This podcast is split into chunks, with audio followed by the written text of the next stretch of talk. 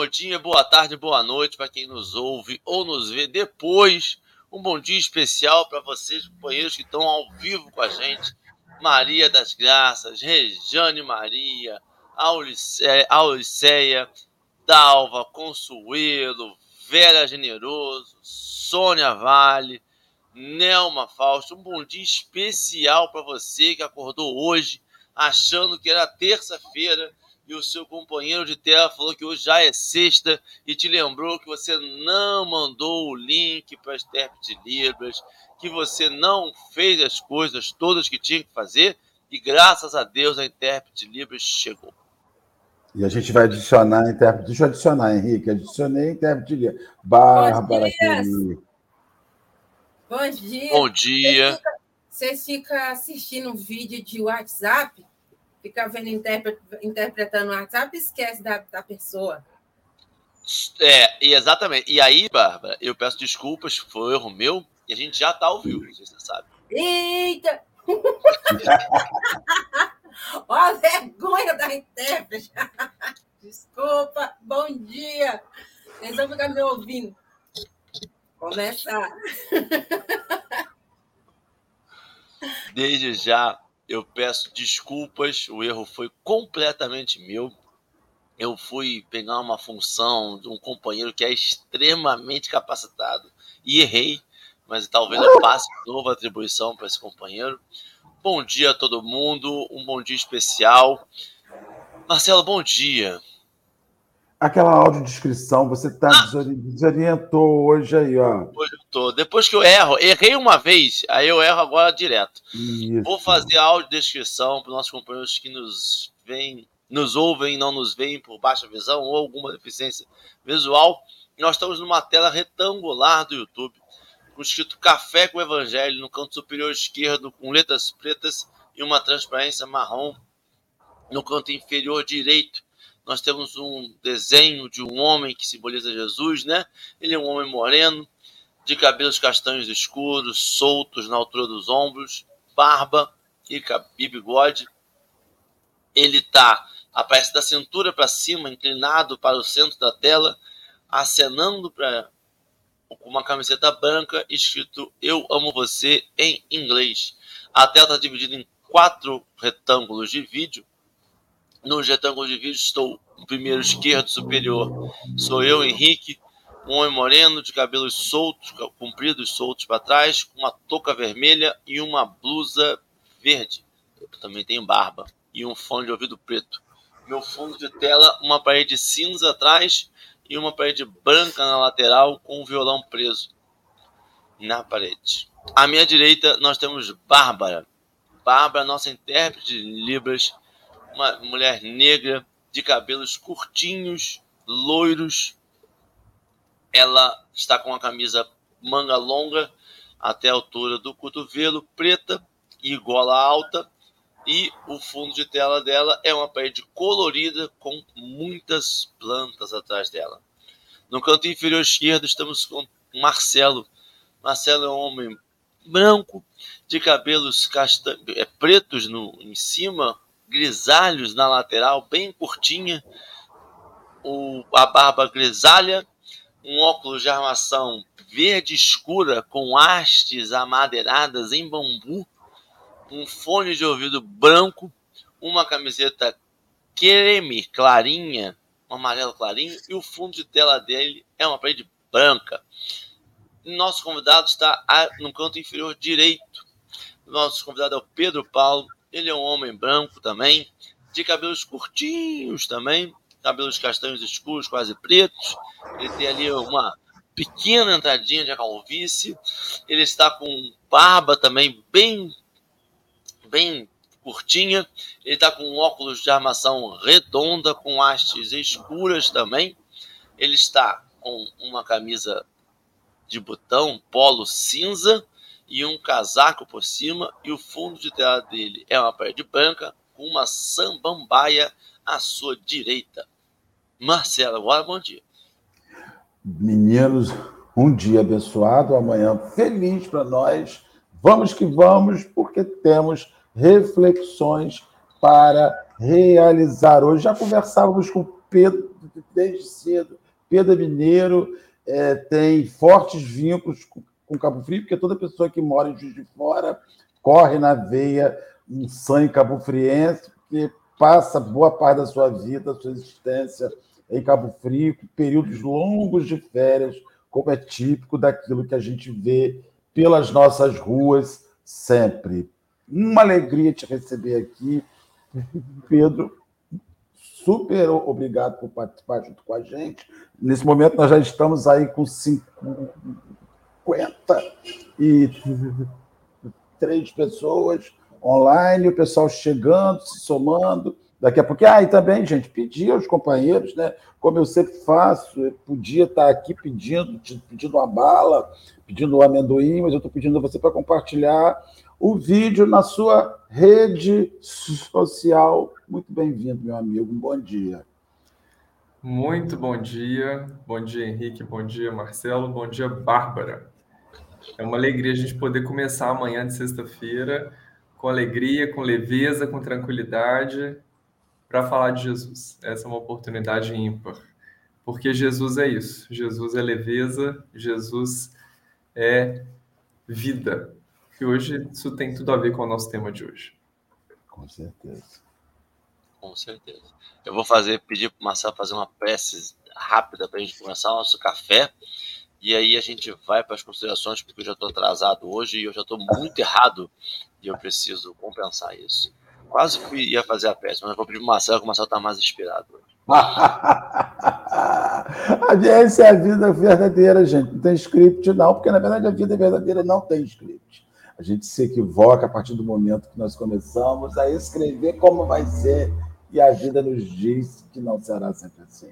Obrigado, Senhor, por estarmos aqui entre amigos, entre família espiritual, família encarnada que nos assiste Obrigado, divino amigo. Obrigado aos companheiros que nos oferecem esta manhã de sexta-feira para pensarmos juntos, sejam eles encarnados ou desencarnados. Envolvo o nosso companheiro que nos visita hoje, aos nossos irmãos de caminhada que já saíram junto conosco. Que seja uma manhã feliz. É o que nós pedimos, Senhor. Feliz. Muito obrigado, que assim possa ser. E assim será. Enquanto eu vou colocar agora compartilhar na tela o texto e enquanto o texto vai aparecer, só que eu vou, calma aí, perdão. Calma. Enquanto o texto vai aparecer, o vai ficar só Babi e o texto na tela. Logo enquanto Pedro vai fazer a leitura. Logo depois volta a configuração inicial do, dos quatro videozinhos na tela. Pedro, você pode ficar à vontade, a gente vai regulando a velocidade conforme a sua leitura. Perfeito, vamos lá. Vamos começar então com a leitura do texto do livro Vinha de Luz do Emmanuel, a mensagem número 165, de nome, de título, Assim como. Assim como o Pai me enviou, também eu vos envio a vós. Jesus, Evangelho de João, capítulo 20, versículo 21. Todo cristão sincero sabe como o Senhor Supremo enviou à terra o embaixador divino. Fê-lo nascer na manjedoura singela. Deu-lhe trabalho construtivo na infância. Conferiu-lhe deveres pesados na preparação, com prece e jejum no deserto. Inspirou-lhe a vida frugal e simples. Não lhe permitiu o estacionamento em alegrias artificiais. Conduziu-o ao serviço ativo no bem de todos. Inclinou-lhe o coração para os doentes e necessitados. Enviou-o ao círculo de pecadores contumazes induziu-o ao a banquetar-se com pessoas consideradas de má vida, para que o seu amor não fosse uma joia de luxo, e sim o clima abençoado para a salvação de muitos. Fê-lo ensinar o bem e praticá-lo entre os paralíticos e cegos, leprosos e loucos, de modo a beneficiá-los. E, ao término de sua missão sublime, deu-lhe a morte na cruz, entre ladrões, onde o abandono dos amigos, sob perseguição e desprezo, para, para que as criaturas aprendessem o processo de sacrifício pessoal como garantia de felicidade, a caminho da ressurreição do homem interior na vida eterna. Foi assim que o Supremo Pai enviou à Terra o Filho Divino. E nesse padrão, podemos entender o que Jesus desejava dizer quando asseverou que expediria mensageiros ao mundo nas mesmas normas. Assim, pois, o cristão que aspira a movimentar-se entre as facilidades terrestres certamente ainda não acordou para a verdade. Emmanuel.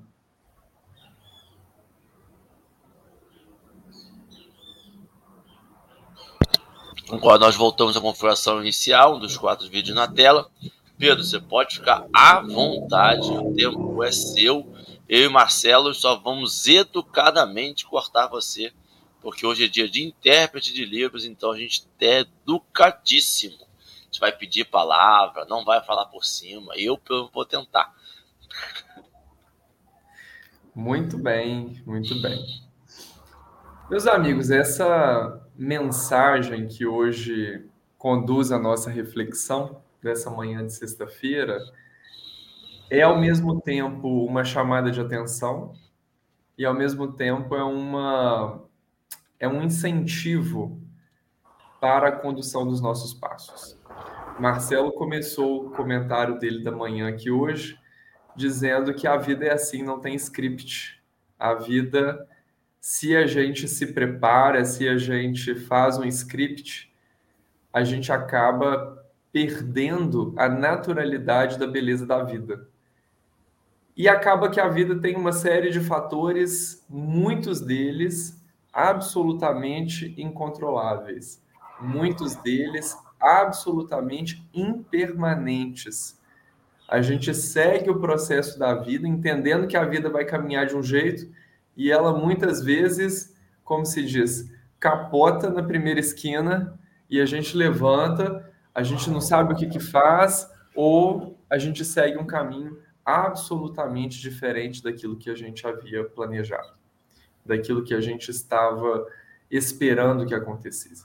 As expectativas que a gente coloca na vida, as expectativas que a gente coloca nas pessoas, principalmente, muitas das vezes são frustradas. E essa mensagem, de uma certa forma, ela traz para nós uma reflexão muito importante sobre como foi a vinda do Cristo, sobre como foi a nossa vinda. Como é o Cristo de Deus quando se personifica encarnado junto a nós e como é o Cristo que somos e que há em nós personificado na experiência da vida terrena. E ele passa uma série de reflexões. Começa dizendo assim: a reflexão do Cristo é: assim como o Pai me enviou, eu vos envio a vós. O cristão sincero sabe que o Senhor Supremo enviou à Terra o embaixador divino. Então aqui a gente tem o que está dito por Emmanuel e o que foi dito sem estar escrito. O cristão sincero sabe como o Senhor Supremo enviou à Terra o embaixador divino. Então, se eu desconheço como Deus enviou Jesus à Terra, eu já não sou um cristão sincero. Já começa por aí. Então, se eu desconheço como Deus enviou Cristo para a Terra, eu já não sou um cristão sincero. Se eu falo, nossa, eu sou cristão com um coração pleno, eu sou cristão do fundo da minha alma, mas eu desconheço como é que Deus envia o Cristo à Terra, eu já não sou um cristão sincero.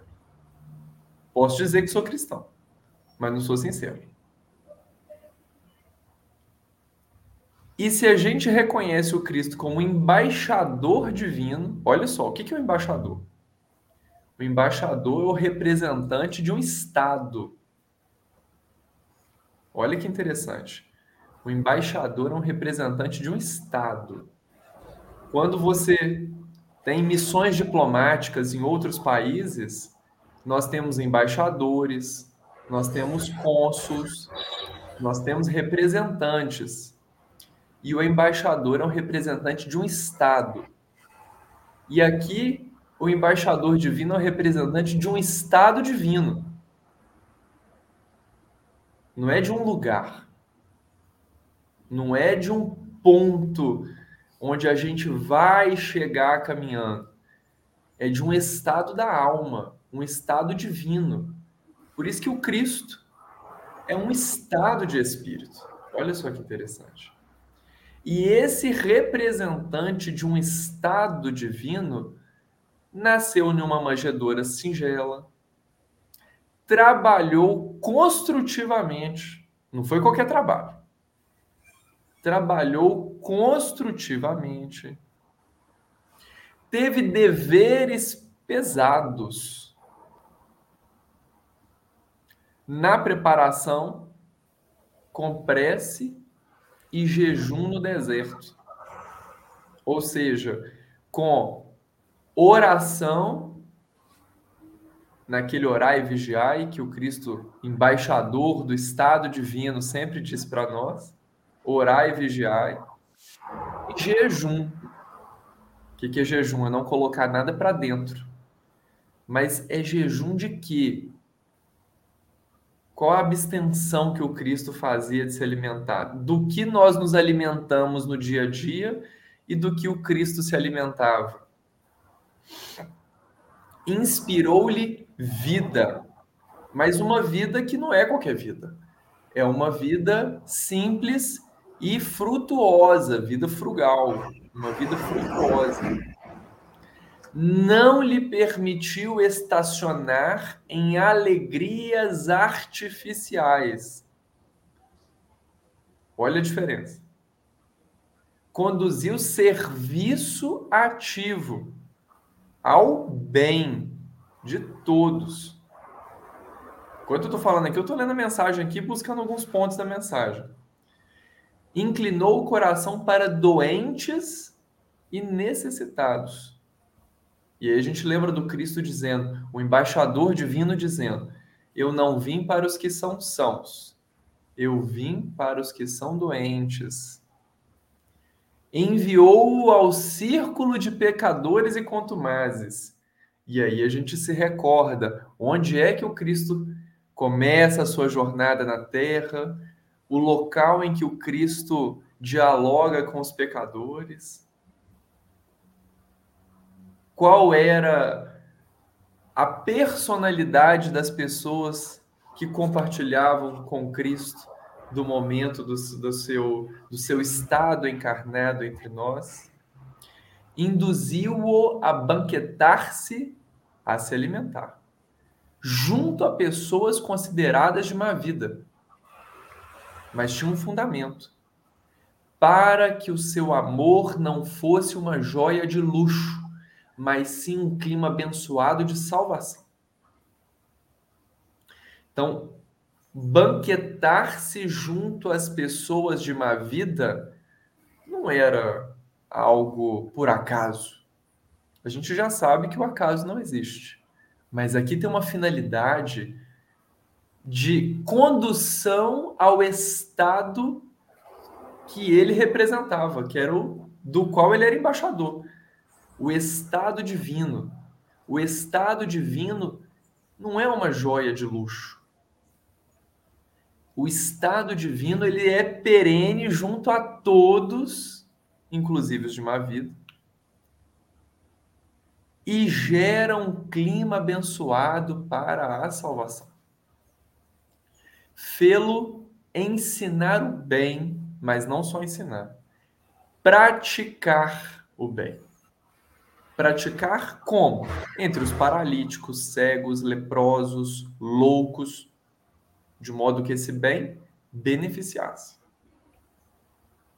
E no fim, ao término dessa missão sublime, e eu achei muito interessante que Emmanuel faz aqui uma uma uma comparação, faz uma referência muito sutil às missões diplomáticas. O embaixador, ele é um representante do Estado em uma missão diplomática, em outro país, em outro lugar, em outro território. E ao final, esse embaixador divino, o representante do Estado de Deus, ele, ao encerrar a sua missão sublime, é uma missão diplomática, mas é uma missão diplomática sublime. Olha como que ele encerra a sua missão. Deu-lhe a morte na cruz entre ladrões, abandonado pelos amigos, sendo perseguido e desprezado.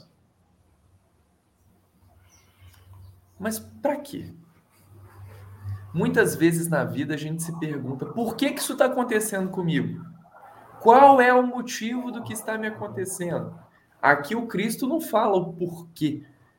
Será que o Cristo teria um porquê de estar sendo crucificado entre ladrões, abandonado pelos amigos, perseguido, desprezado? Por que, que o Cristo estaria passando por isso? Qual a prova, expiação, resgate que ele estaria se ajustando para viver o que viveu? Não tem nada a ver.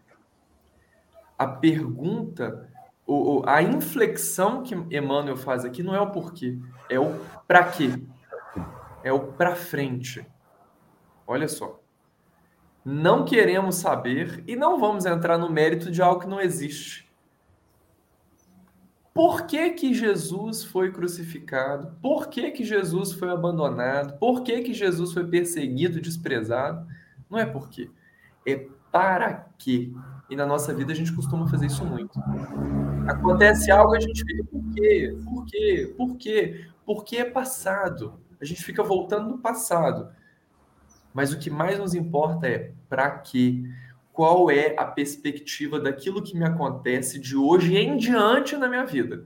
Olha, aconteceu um fato que é isso, assim, assado. Para quê? Qual a finalidade de hoje em diante disso na minha vida? E Emmanuel fazer essa reflexão. Quando ele termina a missão diplomática sublime do Estado de Deus, diante dessas condições, Emmanuel fala: para quê? Para que as criaturas aprendessem o processo do sacrifício pessoal. Porque isso é garantia de felicidade. O sacrifício pessoal. Isso é garantia de felicidade. Mas uma garantia de felicidade que faz ressurgir em nós o homem interior na vida eterna, que é completamente diferente. Sacrifício pessoal aqui, no sentido do sacrifício da própria personalidade, das forças internas que nos conduzem no caminho de personalismos, de querer que as nossas vontades pessoais se sobressaiam às vontades do Criador aquele a quem o embaixador divino nos traz uma mensagem de sacrifício pessoal. Uma vida de inspirações em sacrifício próprio, para que aquele a quem o Estado a qual ele representava pudesse se fazer presente no nosso interior, na ressurreição de um homem interior na vida eterna. E aqui a gente se lembra de Paulo, Paulo de Tarso, quando ele dizia assim, ao final da sua vida também: Já não sou eu mais quem vivo, é o Cristo quem vive em mim. É a sublimação do ego, é a aniquilação da força da personalidade. Não é a minha personalidade que fala mais por mim, mas é o Cristo que entrou em mim e agora sai de mim em palavras, atos, gestos, aspirações e conduções da vida eterna. Foi assim que Deus enviou à terra o seu Filho Divino. E nesse mesmo padrão é que Jesus dizia: expediria mensageiros ao mundo nas mesmas normas.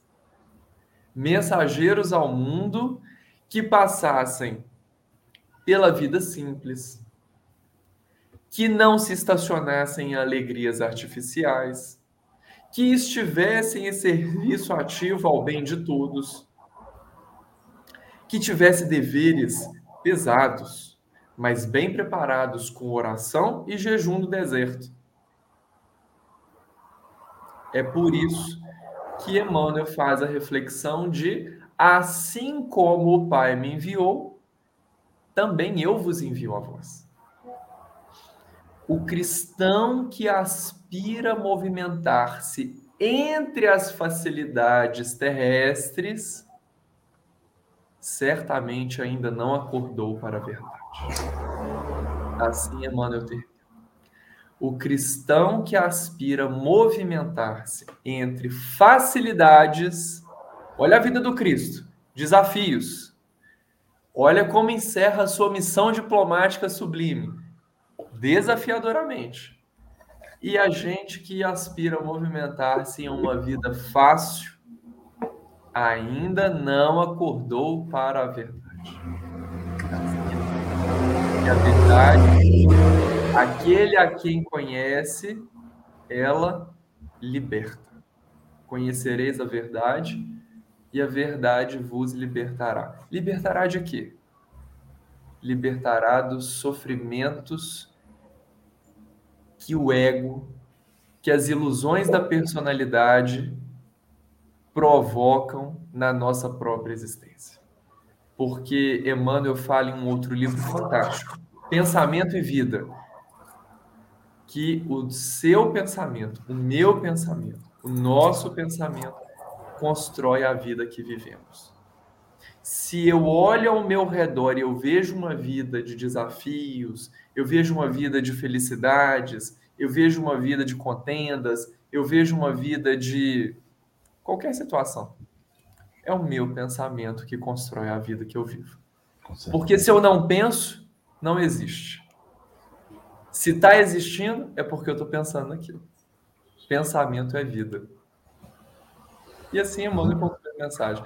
É uma mensagem que Emmanuel diz muita coisa escrita, mas diz muita coisa que não está escrita. E cutuca, né? Cutuca, cutuca, cutuca nós eu, eu gostaria de fazer uma consideração, porque o início da mensagem, ou assim como, me arremete ao livro dos Espíritos, na questão 625, de modelo e guia. Né, quando os espíritos perguntam o que é o modelo, quando Allan Kardec pergunta qual seria o modelo a seguir, eles respondem ver de Jesus. Então, assim, da forma que ele fez, faça, né? E o, e o Emmanuel ele está oferecendo esse, esse, né, esse, esse, exemplo. Outra coisa que me, esse, essa mensagem ela, ela, me leva é para Peter Parker, né, para o Homem-Aranha, grandes responsabilidades, grandes poderes.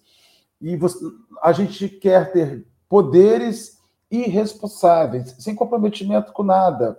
Você não compreende que quando você usa a tribuna espírita, que é um poder, é um poder de chegar ao pensamento da pessoa, você não, não exerce aquilo com a responsabilidade, não só de fala, como de esforço em exercício. Não é? Quando você ocupa um lugar, um lugar de visibilidade, de ser visto, e a gente fala, a gente ouve muitas vezes as pessoas dizendo, mas eu não pedi isso, mas você aceitou. Você não pediu para estar fazendo isso. O, o, o, Pedro, quando você vai reencarnar, Henrique, Bárbara, o Marcelo, você não pediu isso aqui, mas quando te ofereceram, você aceitou. Você podia dizer, não, não quero, eu não quero esse comprometimento. Então, a partir do momento que você aceita, você entra nas regras.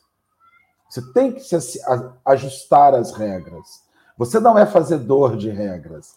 Existe uma regra no mundo, né? Então, essa mensagem inicial e, essa mensagem inicial me lembrou outra coisa, me lembrou, olha que doideira, o, o Pedro Henrique Bárbara, levou para as louças da minha avó. Porque as louças da minha avó, como a louça das nossas avós, elas eram usadas para pessoas especiais. E Jesus é a louça nobre de Deus que foi usada para toda a gente. Todo mundo foi comer, foi comer de Jesus, se alimentar do Cristo. A louça nobre não era reservada para os eleitos da mesa. Então, essa mensagem também me leva à, à, à Grécia espartana, quando os espartanos, para chegar aos seus objetivos de guerra, tinham uma vida monástica, regulada, com regras, com alimentação, com atividade física, sabendo que para se chegar ao objetivo era preciso abrir mão. E aí, quando eu junto o Peter Parker com Esparta, com a louça da minha avó, eu vejo que no quinhão da vida, nas parcelas da vida, nós queremos seguir a Jesus da nossa maneira, porque a gente acredita por orgulho e vaidade que a gente é capaz de fazer melhor do que ele. Porque a partir do momento que você me diz, Pedro, e eu vou, eu quero que a minha vida acabe no tênis clube de Juiz de Fora, na ABB do Juiz de Fora, porque isso para mim é vida e eu vou viver, sabe? O não dá. A gente acredita que tem o poder de revisar o evangelho sobre as suas práticas. E aí o que, funciona, o Pedro? E Henrique, e Bárbara e demais companheiros. Olha, o Cristo diz que precisa amar os vossos inimigos. Não, não é bem assim. Não. Posso amar? Não. Você não poder amar é um problema seu.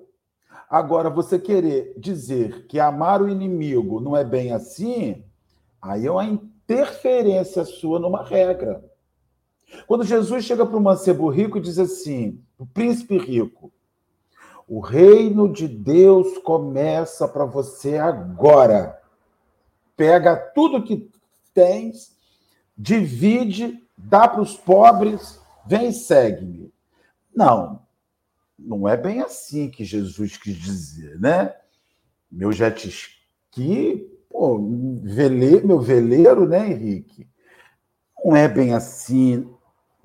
Quando Jesus diz assim: olha, a, a viúva que vai no templo e tira o que não tem, tira da comida dos filhos dela, tira das despesas da vida dela e dá o que lhe falta, dá mais do que a quem paga 50 reais de mensalidade para o centro espírita e acha que é muito, mas paga 500 no almoço de fim de semana e acha que não é nada, baratíssimo, paga 1.100 num jeans diesel e acha que maravilhosa porque vale, mas 50 reais para a mensalidade da Casa Espírita está demais?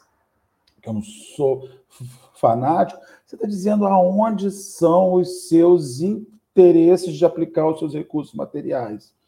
E a mensagem diz assim: olha, assim como o boss o embaixador, como você lembrou muito bem, aquele que vem enviado pelo Senhor Supremo, como Emmanuel se refere a Deus. O Senhor Supremo enviou à terra o embaixador divino. E enviou ele com o melhor que ele possuía, com o que mais nobre ele possuía, e disse para ele: não economize, Ofereça o que você tem de melhor a toda a gente. E ainda assim aceite que no final eles vão te detonar e acabar com você. E você vai dizer no final, envergonhando a humanidade: Pai, perdoa, porque apesar de tudo que eu fiz, eles não sabem o que fazem. Então, é um texto muito profundo, o, Pedro, que você foi fazendo análise pontual, pedaço por pedaço, e que nos, me faz pensar o quanto eu reservo do melhor que eu tenho para as pessoas que eu acho que merecem, o quanto eu não reconheço as possibilidades que eu possuo como elemento de ofício para o outro. E a mensagem me reporta mais uma vez o título da mensagem a Jesus Cristo em o Evangelho, né, dizendo: olha, assim como aquele a quem você chama de mestre fez, o mestre é aquele que orienta o aluno. Agora, se você é aluno de uma pessoa, chama ela de mestre e opta em ignorar as instruções, ela, seu mestre está boca por fora, né? Henrique, seu, seu mestre, seu mestre, agora que nós estamos aqui com 111 pessoas com a gente agarrada na, nessa discussão agora de manhã online, eu, eu tava esperando chegar a né, para falar. Mentira. é, Marcelo, é, o Pedro tava falando, e aí eu tava construindo um pensamento. Falei assim, gente, é, é difícil ser cristão, né? Você pega esse texto de Emmanuel e você fala, mas, mas assim, é um, uma antipropaganda. Assim, esse cara não ganharia propaganda de, de, sabe, esses vídeos curtos que aparecem no YouTube, que não pule esse vídeo, eu pularia esse vídeo. Nos três primeiros parágrafos, ele está falando de trabalho infantil. Ele está falando de manjedora singela. Já manjedora já é um negócio. Ainda botou singela. Ele está falando. Esse, e esse é o escolhido para vir aqui. Aí eu falo, gente, mas esse, esse, esse, esse, essa propaganda e marketing falhou né? É difícil ser. E aí você fala assim, pô, eu vou, ser espírita. Ó, espírita mais tranquilo. Vou lá, vou ver uns fenômenos, vou ver uma mesa girante, vou lá, vou, vou ler um livro, eu vou ler um livro, se perdoe, se queira bem, você tem é... que autoajuda. É. E aí vou pensamento constrói coisa, eu vou começar a pensar no meu iate, e aí eu vou começar a pensar só nas pessoas felizes do meu lado, e aí eu vou escrever um livro chamado O Segredo, que eu vou pensar até em vaga de estacionamento, e eu consigo plasmar vaga de estacionamento. Olha, olha que, que legal. Se não fosse esse detalhe que o Marcelo falou no começo do. É, se eu tivesse que ter um modelo e guia aí, qual modelo e guia eu tenho que ter? E aí eles respondem o um negócio que, de novo, modelo guia é Cristo. Aí você fala, meu Deus do céu, eu tô fugindo desse modelo guia. Porque esse modelo guia é difícil. E aí eu me sinto, Marcelo, lá em 2023 anos atrás, aproximadamente, do convite do Cristo. Você pensa. E aí a gente olha os apóstolos, Olha, eles receberam esse mesmo convite. Eles receberam esse mesmo convite vendo, não lendo, materializado. E aí a gente entende por que ele convidou algumas pessoas que não o seguiram. Porque a vida material faz com que a gente não queira ser sincero. A gente quer ser cristão, mas o sincero não. Eu lembro do, daquele fariseu que foi convidado, que até defendeu ele depois, que até foi lá encontrar com João, que teve toda uma, uma coisa, mas seguir Cristo, abandonar quem ele era, é mais difícil. Isso que o Marcelo falou de a gente tenta encaixar. A gente estava fazendo isso na humanidade muito. E aí não. Não estou falando mal da população, tá? Do povo judeu. Mas o grande lance do Jesus para os judeus, ao meu ver, é entender que a mensagem não era para alguns, era para todos. e que inclusive a transformação era com eles também. Porque todas as mensagens antes, todos os outros profetas diziam que o judeu era o povo escolhido. O judeu era o povo que tinha um reino. Eles tinham que andar pelo deserto para encontrar o seu reino. Quando Jesus vem e fala o reino está nos céus, nós temos aqui trabalhar, nós estamos aqui por todo mundo, nós não somos mais atender somente no, no, no, templo, nós vamos atender na rua. E as pessoas da rua vão entrar no templo. Quando a gente desmistifica isso, você fala: Meu Deus do céu, é difícil. Ele não é filho do rei. Ele não é filho de rei. Ele não tem exército. Porque a gente pega. É, é, é muito complicado. E a gente faz hoje isso. Que, por que a gente vai em, em, em igrejas e as igrejas se tornam cada vez mais opulentas, grandes, com presença que você fala, passa e olha e fala, meu Deus do céu, olha isso aqui. É para segregar, mas é também para mostrar poder. Você está vindo para o lado vencedor. Você está vindo para o lado que venceu a vida. Você está vindo para conseguir o seu bem-estar, porque aqui está o bem-estar. Por isso que a Igreja Católica tinha ouro. Por isso que a Igreja Católica. E hoje a gente tenta fazer a mesma coisa com o neopentecostal. É muito vídeo, é muito show, é muita coisa. É algo para chamar atenção, algo para te levar para aquele momento de vencedor. Cristo não te leva para um momento vencedor. Pelo contrário, ele pega e te leva. Vamos olhar para os que perderam. Vamos dar é, medalha para aqueles que ficaram em último lugar.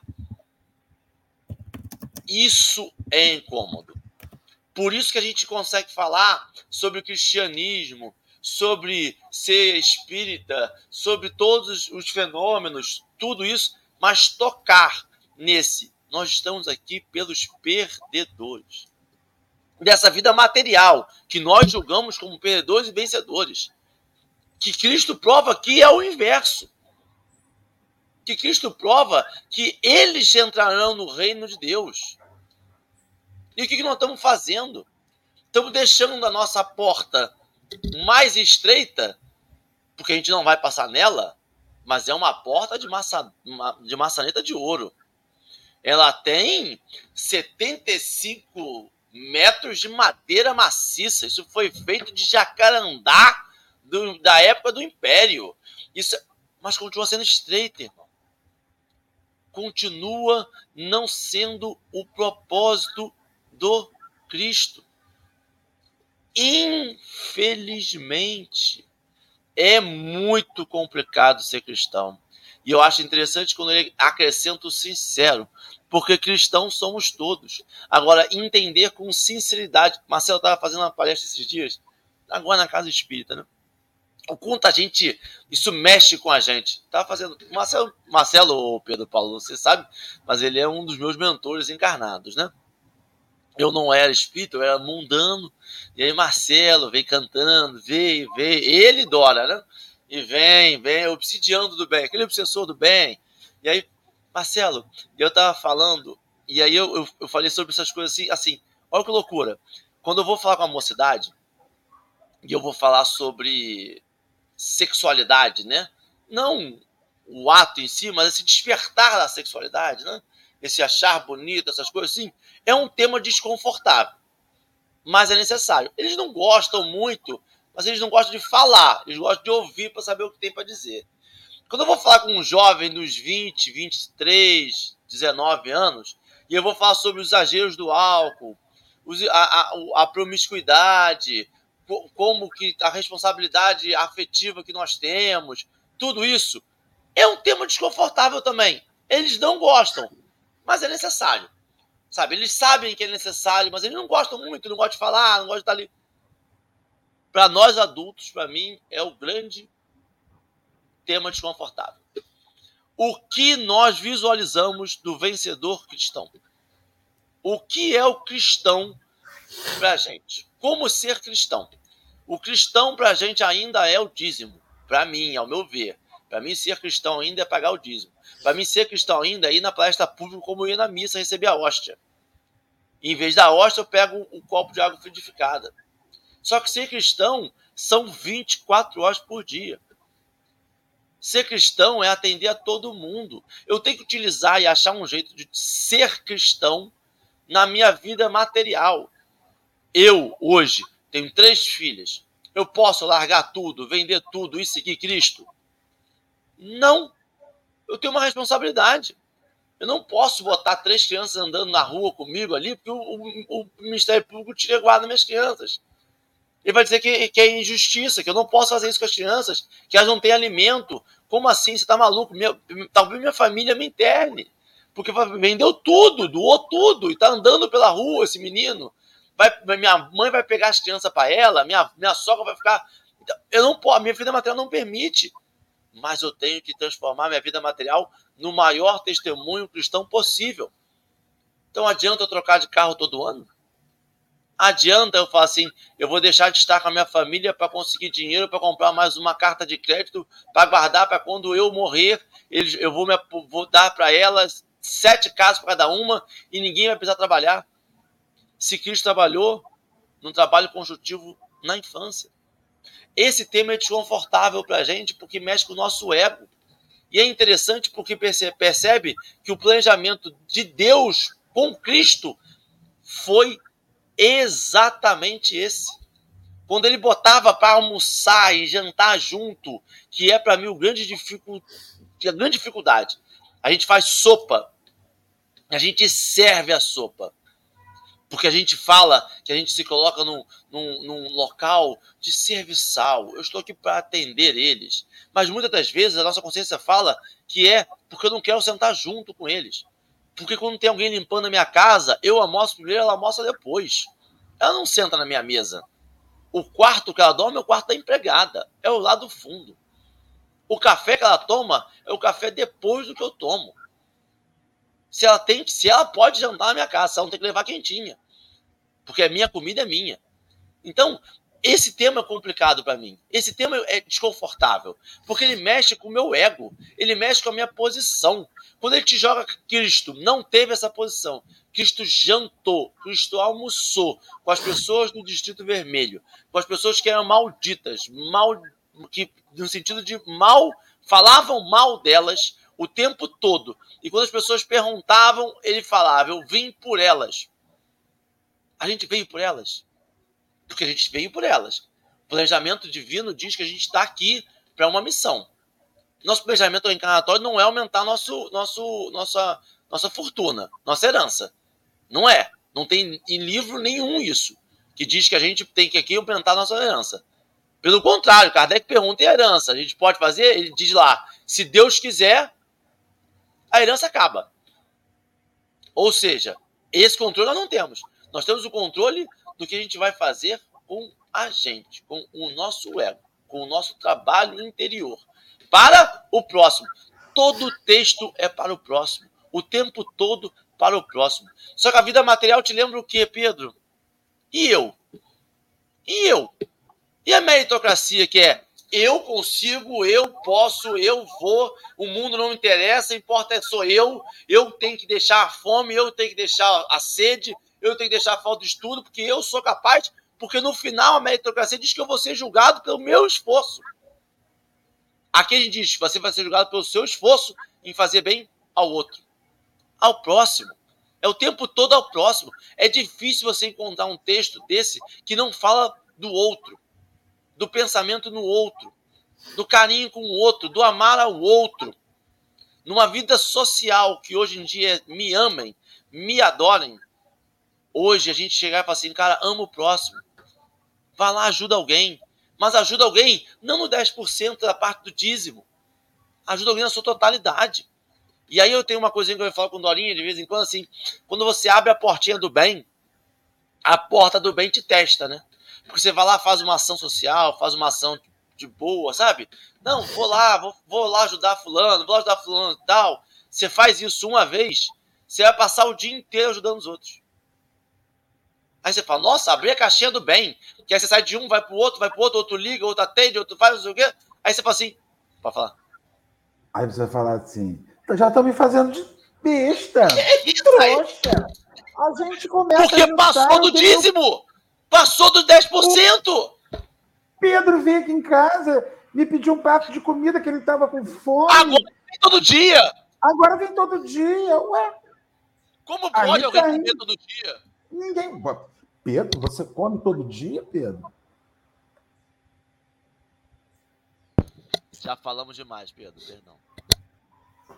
E já, Essa reflexão, ela. educado. E já fui mal educado que falei junto com o Marcelo e falei junto com você agora de novo. E Bárbara já vai brigar comigo. Eu tento, mas eu, eu falho, cara. Mais uma encarnação. Esse, essa reflexão que Emmanuel traz, ela provoca. Então, estamos provocados aqui. É isso que acontece. Porque justamente Emmanuel provoca a personalidade. E aí, quando o Henrique diz que é muito difícil, que é um grande desafio a gente ser cristão, e dá vontade de largar tudo, desistir de tudo, sumir. Na verdade, é porque é muito simples.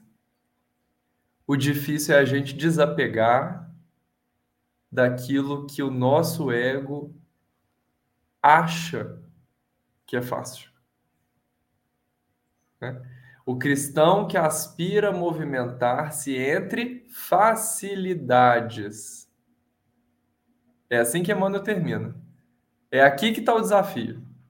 O cristão que aspira a movimentar-se entre facilidades certamente ainda não acordou para a verdade. Porque quando acorda para a verdade, tudo isso que é difícil se torna simples. Na verdade, tudo é muito mais simples do que o que parece ser. A nossa força da personalidade torna tudo muito complicado. Porque a gente complica a vida.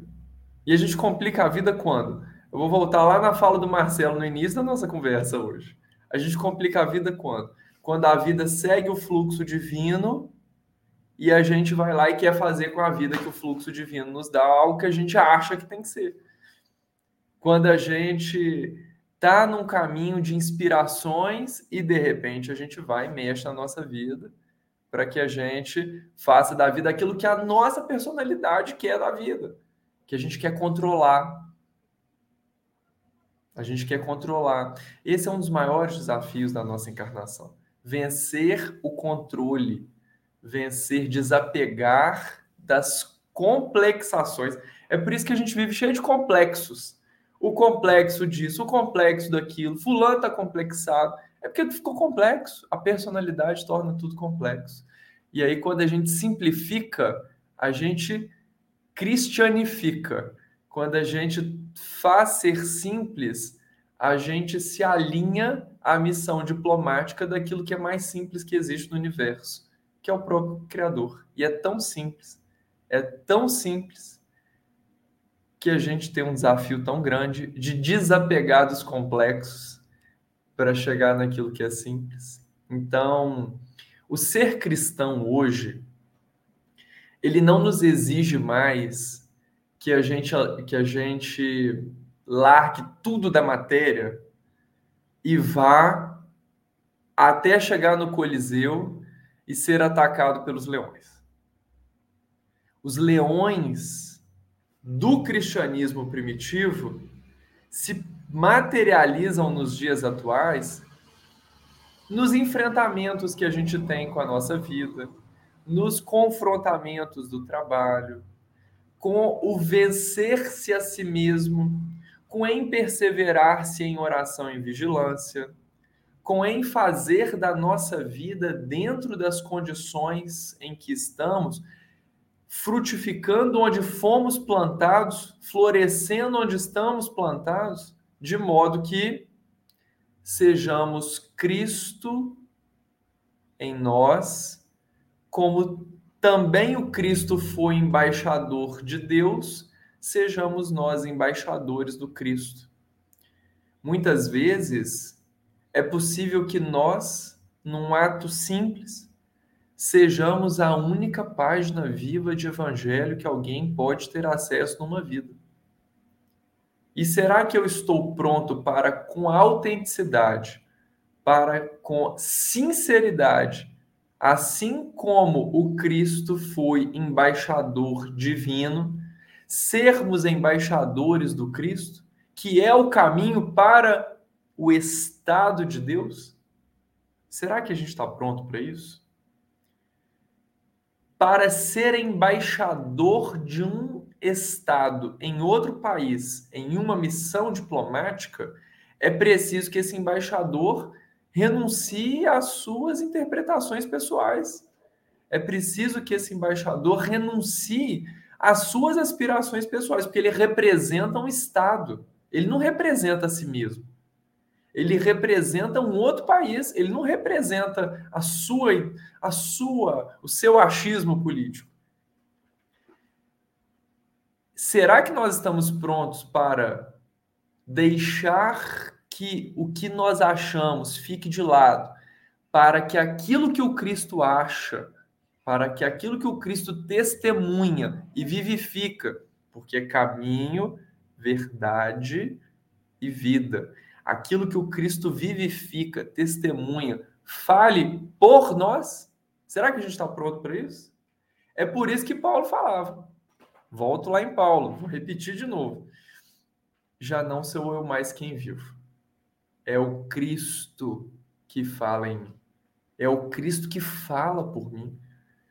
Paulo, ele se reconhecia porque se colocou em uma vida em que ele simplificou. Paulo tinha uma vida complexa. Paulo tinha uma vida muito desafiadora, enquanto Saulo era complexo, corria atrás e perseguia e fazia, acontecia, entendia de lei, julgava o povo.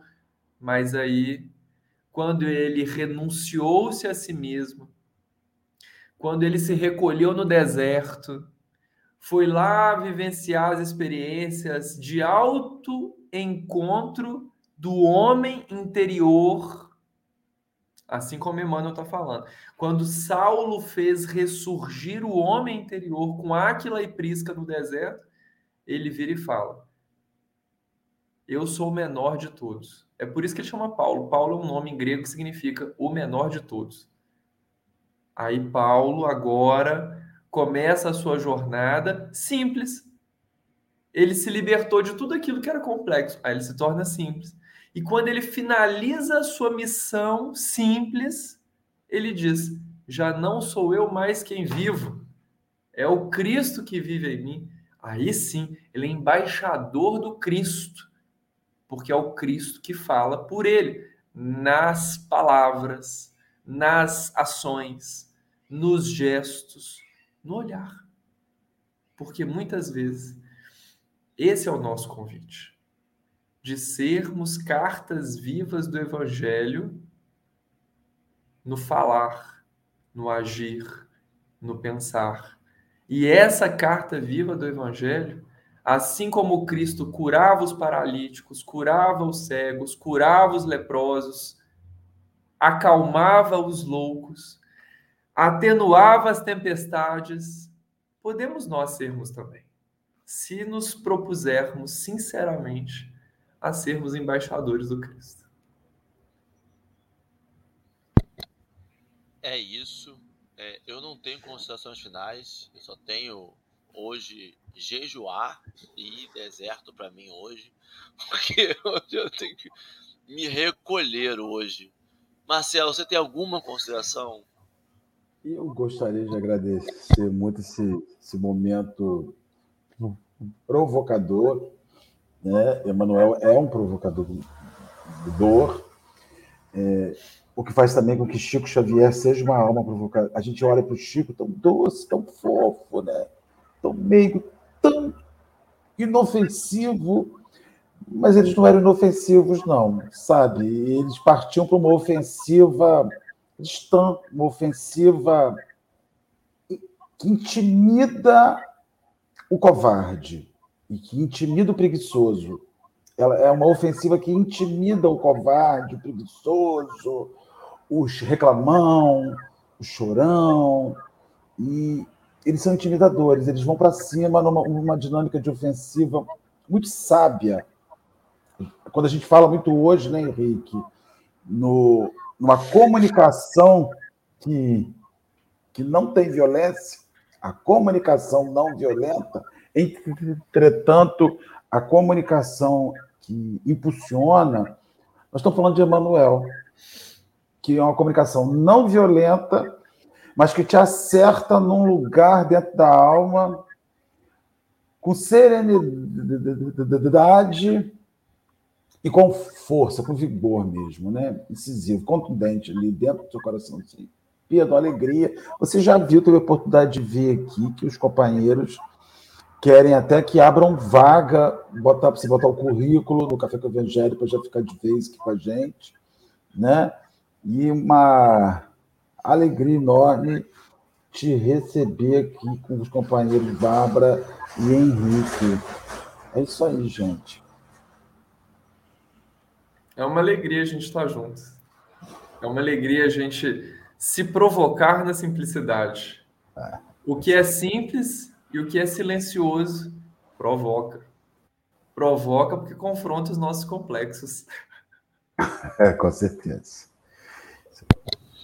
Exatamente. Agradecer muito, Bárbara, Babi, mais uma vez. Muito obrigado.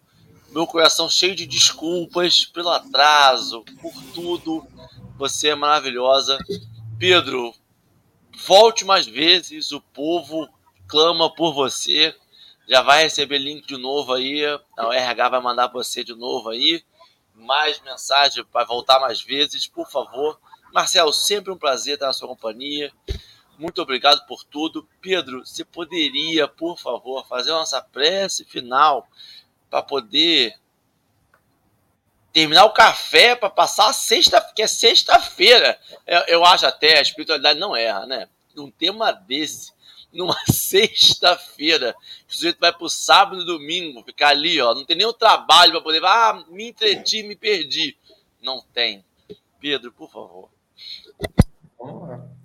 Vamos então conversar com o nosso embaixador divino. Não é isso?